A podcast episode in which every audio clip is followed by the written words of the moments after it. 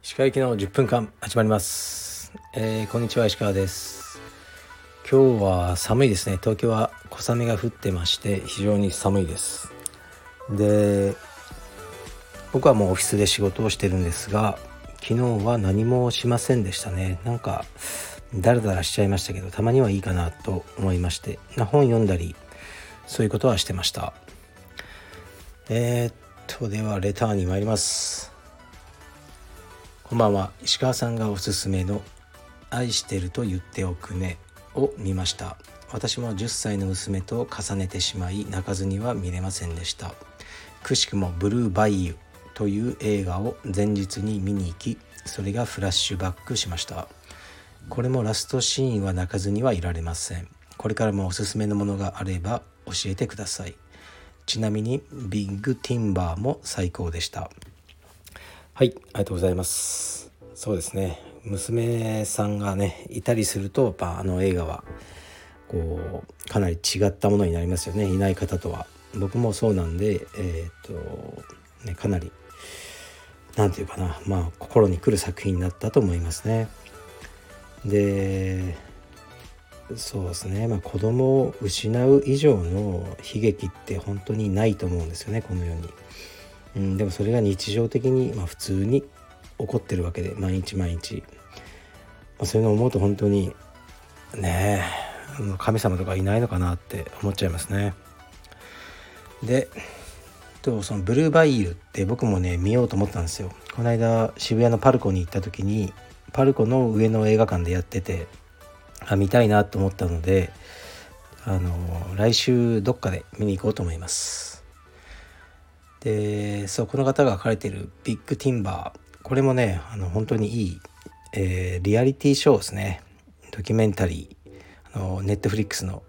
なかなか普段僕らがね関わることのないこう森林の伐採する業者さんですね木材のあのリアリティショーなんですけどあそういう仕組みでこの商売成り立ってるんだっていろいろ学びになりましたしこの主人公の上司ですね会社の経営者の彼がなかなかすごいいい経営者だなというふうに思いましたね。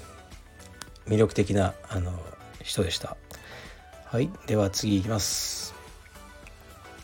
石川先生の練習の疲労の取り方癒し方があれば教えてください。最近疲れが取れない感じがしているアラフォーです。はい。ありがとうございます。うーん。やっぱり疲れというのは体と心両方ねから来るものだと思うので、まあ、体の疲れはもうねやっぱ美味しいものを食べて寝るしかないと思うんですね。でまあ、僕もねあんまり睡眠が安定しないタイプだったのであの最近はあのもう薬局じゃなくて処方薬ですね。そういうクリニックでもらっている入眠剤ですね。それを取って寝てます。そうするとよく寝れます。だそういう薬に頼りきるのは良くないのかなとか抵抗もねなくはないんですけど寝れないよりね絶対もうあの総合的には健康にいいと思うので取るようにしてますね。あとはやっぱり何もやらない日を作るっていうのは大事じゃないですかね。これがなかなか難しいんですけど自営業だと。やろうと思ったらいくらでもやれちゃうんで。でもたまに今日の午後はもう一切携帯触るのやめようと思ってゆっくりお風呂に入ったりあのね本を読んだりそういうことはしてます。それぐらいしかないですかね。特別なことはないと思いますね。はい。次いきます、えー、これ最後ですかね。石川先生こんにちは。いつも楽しく拝聴しております。マスター4の柔術親父です。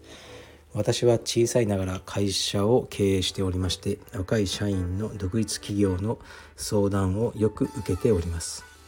石川先生はインストラクターの方々から相談を受けていると思いますが経営者1年生になる彼らに伝えている経営君や息子さんが後を継ぐことになった時に伝えたいことなどありますでしょうか？また経営者には向いていないと思う要素があればどのようなことでしょうか？これからも放送を楽しみにしております。お体ご自愛ください。はいありがとうございます。えー、っとまず最後の方に書いてある経営者に向いていない思うと思う要素。これはストレス耐性がない。あの人は無理かなと思いますね。やっぱり不測の事態も起きるしこう責任とかもあの、ね、結構大きかったりするので何かあった時にこうずっと悩んじゃうようでは向いてないと思いますね。それがいいとか悪いとかじゃなくて経営者はもうスパッと忘れてあの次に行かないとなかなかねあの精神的なストレスでやられてしまうと思います。だからまあ流行りの言葉っていうところはねハートが強いじゃないですけどそういうものは必要ですね。うん。であとねその独立するインストラクターから相談を受けたりはしますけど、まあ、そんなにみんな相談してこないですね なんか信頼されてないのか聞かれれば答えますけど自分から何かこうね差し出がましくこうああだこうだということは僕はないんですよね。でうん伝えてる経営君というほどのこともないですがまあお金のことはしっかりしろと言いますね。でとはうんまあ甘くないっていうのは本当に覚えといた方がいいですよねみんな。なんか周り見てると結構ねあ楽して儲かってるとかそういう人がいるっぽいじゃないですか。でもねなかなかいないんですよ現実は。なかなかたまにいる。でもそれはほとんどこうまあ本当にラッキーな人だと思いますね。でなんかうん楽に儲かるとかすごくね簡単にこう仕事ポンポン大きくなっていくっていうのはなかなかないしあのうんというふうに思いますね。甘い話はないしあまり人とねズブズブになってあの深く付き合わない方がいいよとか聞かれればそういう話はしますがまあ僕からあのそういうことを語ることもないですかね。うん、まああとはもうもっと細かい道場経営のノウハウみたいなそっちの方をしっかり伝えますね。こうドアはこっち側の方がね良くてこう開けた時に、うんね、これこっちだと中が見えちゃうでしょうみたいな。でこ換気扇はこういうのでとかマットはこう柔らかいとこうだよとかそういうことその充実道場に特化したノウハウっていうのはあのいっぱい持ってるのでそういうことを伝えるのが多いですかね。はい、でこれ面白いですよね。このえー、っと息子さんが後を継ぐことになった時。いやーこれはね今自分の息子が5歳ですから20年後ぐらいと考えてもまず20年後にうんカルペディエムがある確率というのは極めて低いと思ってますね。僕は。本当に。謙遜ではなく。でもしあるとして自分の息子が充実をやってているという確率も、えー、これは極めて低いと思いますね。で自分の息子は20年後まあおそらく何もなければ生きてると思うんですが充実もやってないと。でもじゃあ僕もうね年食っちゃってあの経営やめたい息子に継がせるかとなるとですねまず充実やってないやつはできないです。多分。その頃もしかしたらもう変わってるのかもしれないですけど今のところ道場経営っていうのは充実を知らないうんやつはできないのかなと思ってますね。下がついてこないと思います。うん。うん、僕はそういうふうにままだ思っちゃうんですね。古いタイプかもしれませんけど。ですからうんまあ息子が継ぐってことは、まあ、極めてあの確率的には低い。と思ってますがもしそんな日が来るのならあ楽しみですね。うんまあ、だけどこう2代目でじゃないですか若くしてカルペディウム代表になってね古参の支部長たちにこういじめられたりするのみたいですよね。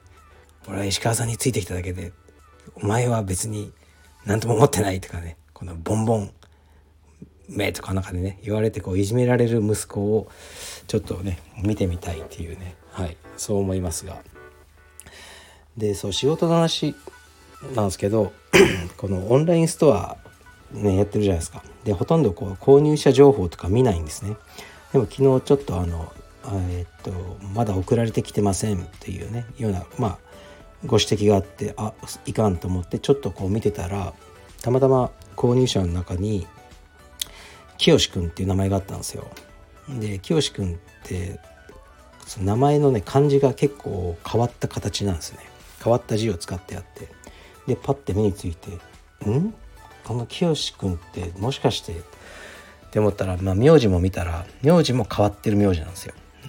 で僕が20年前約に勤めていた横須賀の米軍基地のあの一緒にね働いてた清くんと同じあの感じだったんですよね。はいここでおっと思ってちょっと連絡してみようかなと思ったんですよね。はいあでもう今ねあの11分いっちゃったんであの清くんの話は明日話します。はい。はい。じゃあ、失礼します。